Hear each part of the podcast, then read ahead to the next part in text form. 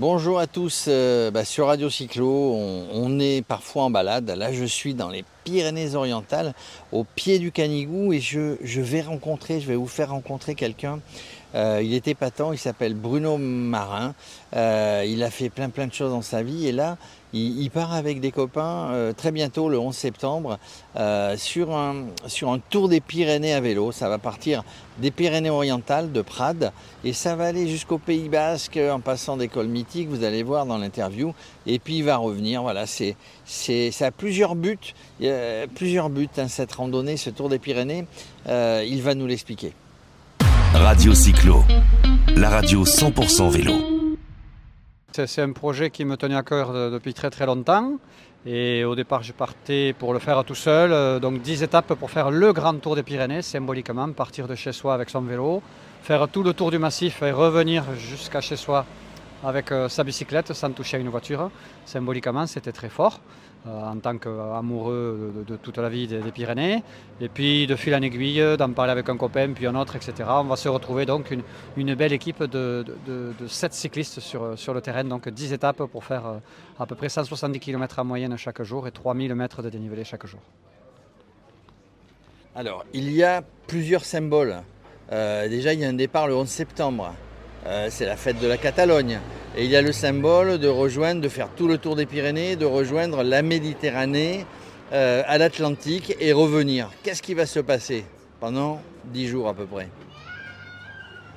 Effectivement, alors euh, premier symbole très fort, euh, bon, la date choisie c'est le 11 septembre, on va rejoindre Catalogne Nord à Catalogne Sud, de Prades jusqu'à Cadaqués, Cap de Creus, et le 11 septembre la, fête nationale de, de, la Catalogne, ce qu'on appelle la Diade nationale, et l'idée, c'est aussi qu'Adaques, c'est le point le plus à l'est des Pyrénées.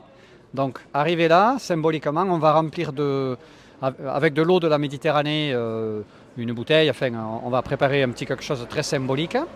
Et après, pendant les cinq jours qui vont suivre pour arriver jusqu'au Cabo Higuer, le cap du Figuier, à l'extrême ouest des Pyrénées, près de Irún, en bas du Jaisquibel, près d'Andaille, là, nous verserons l'eau de la Méditerranée dans l'océan Atlantique et on remplira le même contenant d'eau de l'Atlantique que l'on va garder. Et après, on va dérouler toujours donc, euh, notre grand tour des Pyrénées depuis le point le plus à l'est, l'ouest, le Cap Cabo Higuer, jusque Prades, notre point de retour du mardi 20 septembre. Et là, on versera l'eau de l'Atlantique dans la tête, le fleuve La Tête, qui coule depuis la Cerdagne, qui passe au pied du Canigou à Prades pour arriver jusqu'à la Méditerranée. Et ainsi, l'eau retournera à la Méditerranée. Alors durant cette interview, on voit, passer euh, à côté beaucoup de voitures, euh, beaucoup d'engins motorisés, on va dire. Euh, toi, sans, forcément complètement les condamner, ton but c'est aussi de prouver qu'on peut se déplacer à vélo, qu'on peut tout faire, qu'on peut aller n'importe où.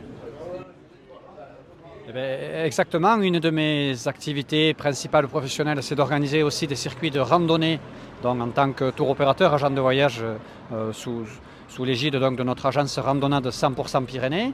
Ce Grand Tour des Pyrénées, c'est aussi à vélo, donc c'est aussi pour montrer la diversité, l'extraordinaire diversité paysagère de toutes les Pyrénées.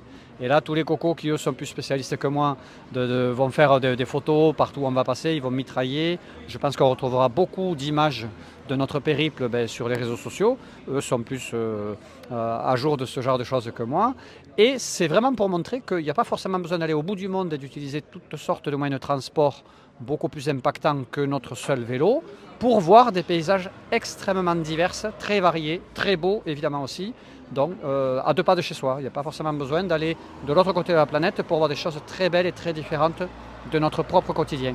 C'était aussi un des leitmotifs de, de ce grand tour des Pyrénées en vélo.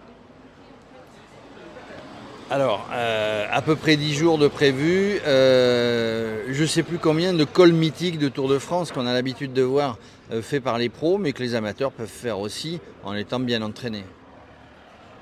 Alors effectivement, les cols du versant sud des Pyrénées, que ce soit en Catalogne Sud, en Aragon ou au Pays Basque, sont moins connus parce que c'est vrai que la course la plus la, plus grande notoriété de, Grand Tour, c'est quand même dans, l'ordre, c'est le Tour de France, puis après le Giro d'Italie et après la, Vuelta d'Espagne. Dans l'école côté sud sont moins connus du public français. Peut-être certains connaîtront au moins le High Skibel, qui est le support d'une épreuve de Coupe du Monde de cyclisme qui s'appelle euh, donc le, classique au San Sébastien. Par contre, sur le, retour depuis l'ouest, depuis le Pays Basque, ben, on va enchaîner tous les cols connus du grand public français du Tour de France. Je vais citer rapidement Lobisque, Soulor, Tourmalet, Aspen, Peyresourde, Portée d'Aspect, où on s'arrêtera pour rendre un petit hommage euh, au défunt euh, Fabio Casartelli, qui était champion, olympique pardon, des JO de Barcelone. Et après, on passera par le pas de l'accord, le, le col d'Agnès, etc. Donc, tous les cols qui sont plus connus du grand public français euh, dans les Pyrénées. Euh, ça ressemble à une, balade touristique, mais ça ne l'est pas quand même. Alors le menu est assez costaud, euh, bon après chacun appréciera. On est sur une moyenne d'environ 170 km par jour et pratiquement 3000 mètres de dénivelé quotidien. Euh, je tiens quand même à préciser que le but du jeu c'est de finir le tour. C'est vraiment de finir ce défi. Ce n'est pas un défi avec un esprit de chronomètre. Hein. La plupart des participants, là, des 7, euh, ont par ailleurs l'habitude quelquefois de, mettre un dossard, que ce soit en trail de montagne ou en ski alpinisme ou en, ou, ou en vélo tout court. Là, le but du jeu, c'est de le finir. Il n'y a pas de notion de chronomètre.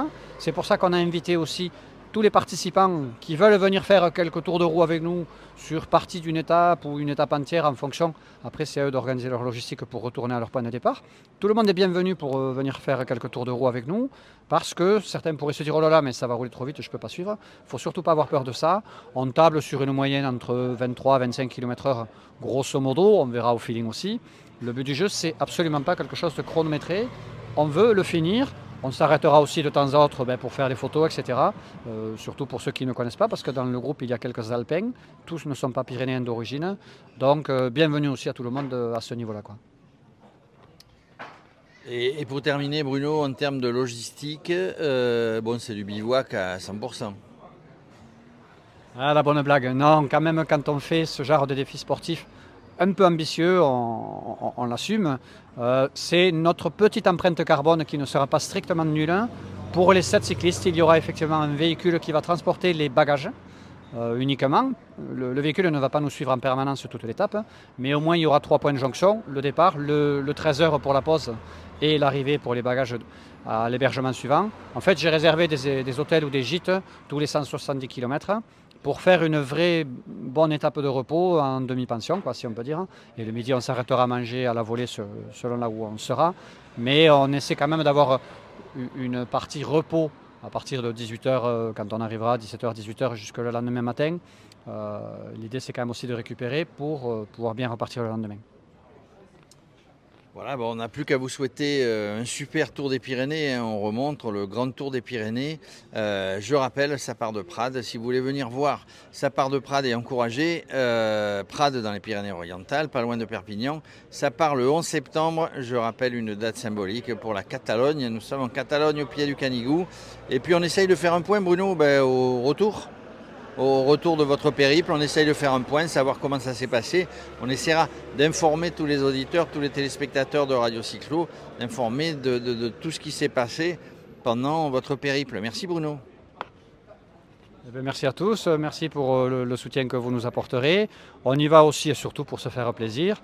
Et un dernier petit point qu'on qu a voulu euh, préciser par rapport à, au design du maillot, puisqu'on a fait un maillot spécial pour l'occasion. On a quand même bien sûr mis les symboles des quatre pays traversés, avec la Catalogne, le Pays Basque, et euh, sinon euh, le drapeau français et le drapeau espagnol.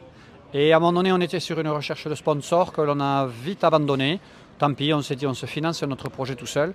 Et plutôt qu'un sponsor, on a, en fait, euh, on a voulu mettre une colombe avec le rameau d'olivier, le symbole de la paix, en ces temps quelque peu troublés un petit peu partout sur la planète, eh bien, si ça peut amener un petit message de paix, eh voilà, qu'il soit bien reçu. Merci à, à tous, au revoir. Radio Cyclo, la radio 100% vélo.